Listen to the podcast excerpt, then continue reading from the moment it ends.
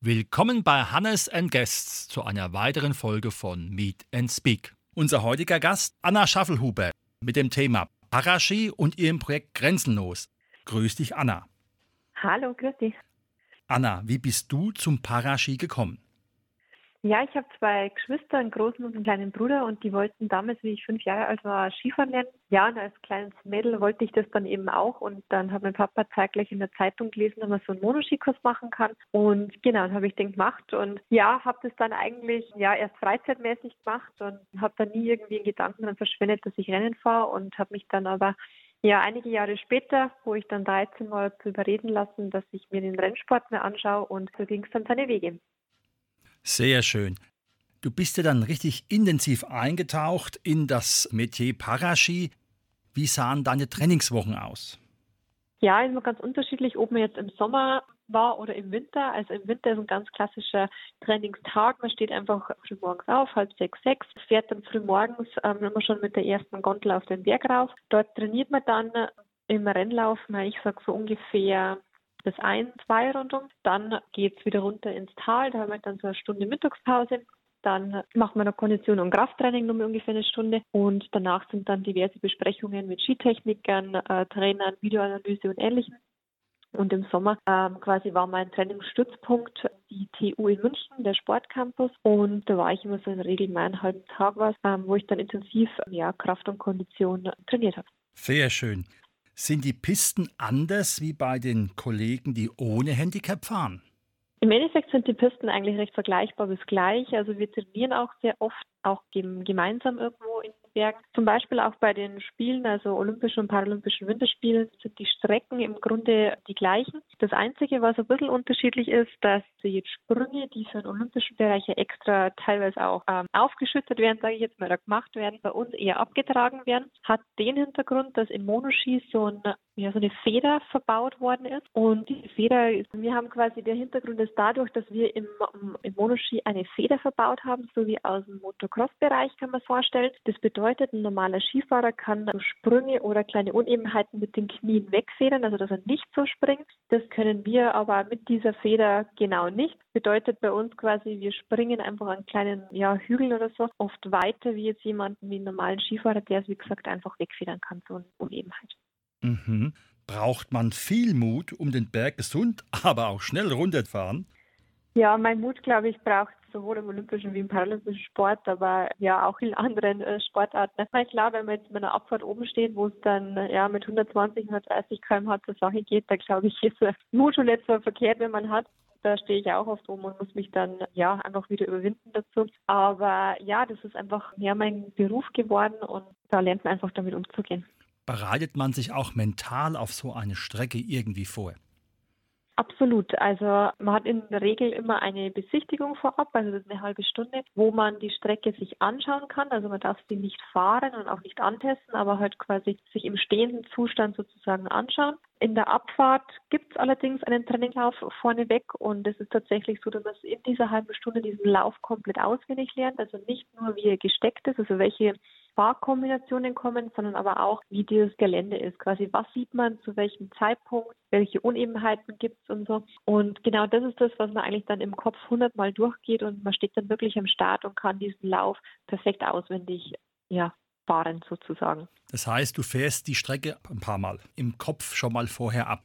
Ganz genau, ganz genau. Also einfach, um mich darauf noch besser einzustellen und einfach dieses Timing, wann ich zum Beispiel meinen Schwung ansetze, dass das einfach in Fleisch und Blut übergeht. Sehr schön. Gibt es eine spezielle Vorbereitung für den Ski? Der Ski selber, also man unterscheidet beim Monoski jetzt der, ähm, den Ski, der ganz unten ist. Das ist ein ganz normaler Ski, wie ja in jeder andere nicht behinderte Athlet auch fährt. Also die Regularien sind die gleichen. Da ist es aber, je nachdem, hat von uns jeder eine unterschiedliche Behinderung. Das heißt, ähm, der Ski wird unterschiedlich, ja, ein bisschen unterschiedlich präpariert. Zum Beispiel ein bisschen schärfer oder eben nicht. Also das ist, wie gesagt, ganz individuell. Genauso individuell ist dann eben auch der zweite Teil, sage ich mal, vom Monoski, nämlich das eigentliche Monoski-Gerät.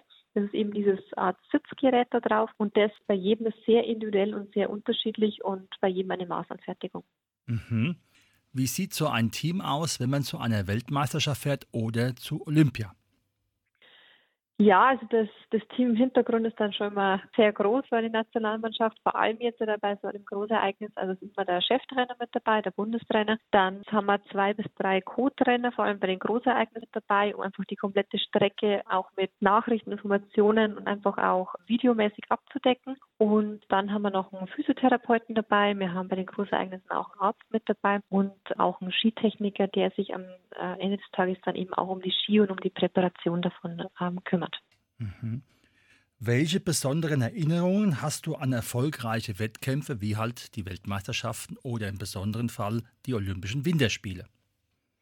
Ja, das sind schon ganz besondere Momente. Also ich glaube, es gibt jetzt bei mir nicht nur Momente, die jetzt genau bei den Großereignissen irgendwie geprägt haben, sondern auch ja in vielen Weltcup-Wischen. Aber was mir einfach Ereignisse sehr im Kopf ist, ist zum einen, wie ich einfach meine erste Goldmedaille gewonnen hatte, ja, also ich glaube, dass in meiner Karriere jetzt nicht nur die Ereignisse, die jetzt bei den Großereignissen mir ganz besonders im Gedächtnis geblieben sind, sondern eben auch welche, die sich jetzt bei einem sozusagen normalen Weltcup ereignet haben. Aber wenn ich jetzt speziell auf die Großereignisse eingehe, dann ja, ist es eigentlich so zwei. Zum einen ist es ja die fünfte Goldmedaille, die ich in Sochi gewonnen hatte, einfach weil ich da in jungen Jahren einfach alles gewonnen hatte, was ich gewinnen konnte und das für mich einfach so unreal war. Und auf der anderen Seite dann aber auch die, ja, die erste Goldmedaille von den äh, Spielen darauf, also von Pyeongchang vier Jahre später. Ja, da war einfach nur meine ganze Familie da, mein äh, jetziger Mann, mein Schwiegervater und so. Und das war für mich einfach ein ganz besonderer Moment vor der Familie, dann noch mehr Gold zu holen. Das kann ich mir sehr gut vorstellen. Ist für dich dieser olympische Geist irgendwo fassbar gewesen?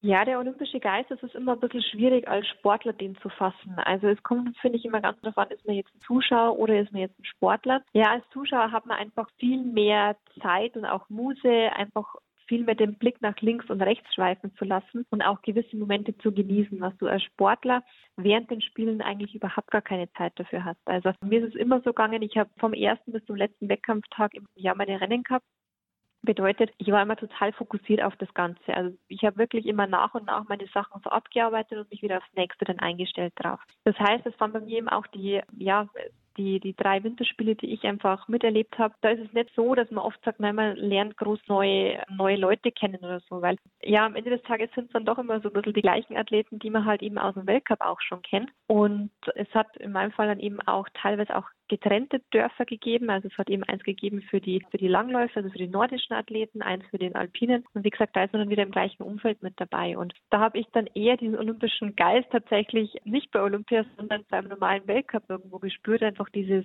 freundschaftliche über die ganzen Ländern hinweg. Und als Zuschauer war ich bei den Spielen 2008 und 2012, also Sommerspielen, da habe ich das aber ganz anders wahrgenommen. Da habe ich Zeit gehabt, das auf mich wirken zu lassen. Da habe ich die Zeit gehabt, neue Leute kennenzulernen und da einfach brutal. Und daher würde ich sagen, als Zuschauer habe ich es ganz anders erlebt wie als Sportler.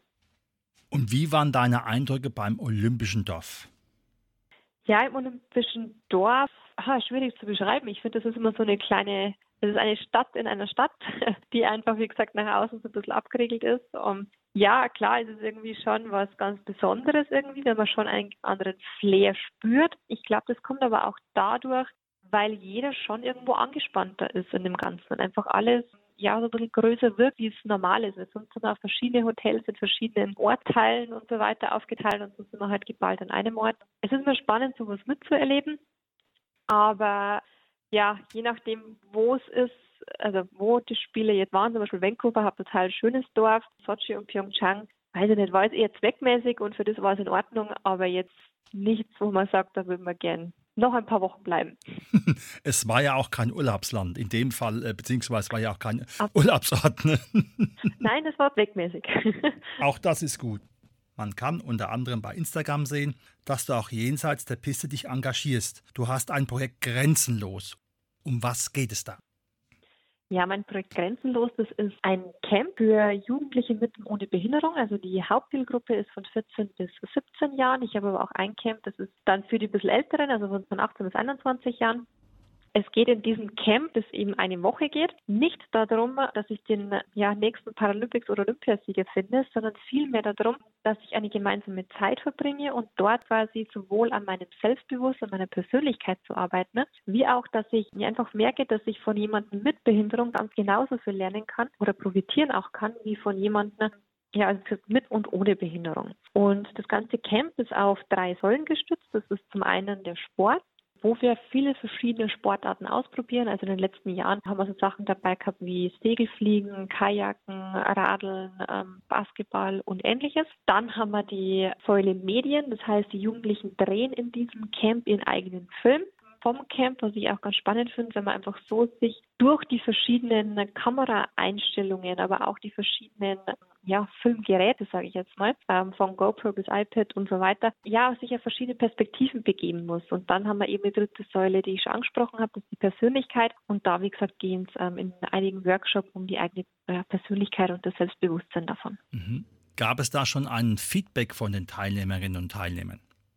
Ja, also wir haben jetzt in den letzten beiden Jahren ähm, das Camp gehabt. Also im ersten Jahr ein Camp, im letzten Jahr hatten wir drei Camps, auch in diesem Jahr sind wir drei Camps geplant und ich freue mich schon, wenn wir die dann jetzt im August durchführen können.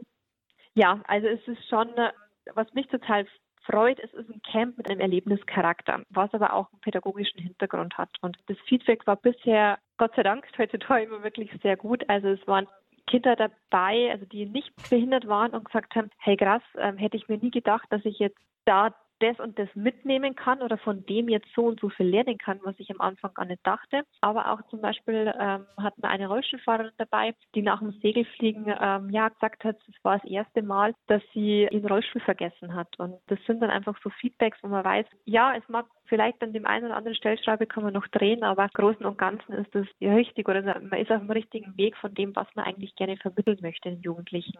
Und mir macht es wahnsinnig viel Spaß und ich freue mich schon, wenn es dieses Jahr dann wieder stattfindet. Das klingt ja alles sehr positiv und auch interessant. Wie wird es finanziert?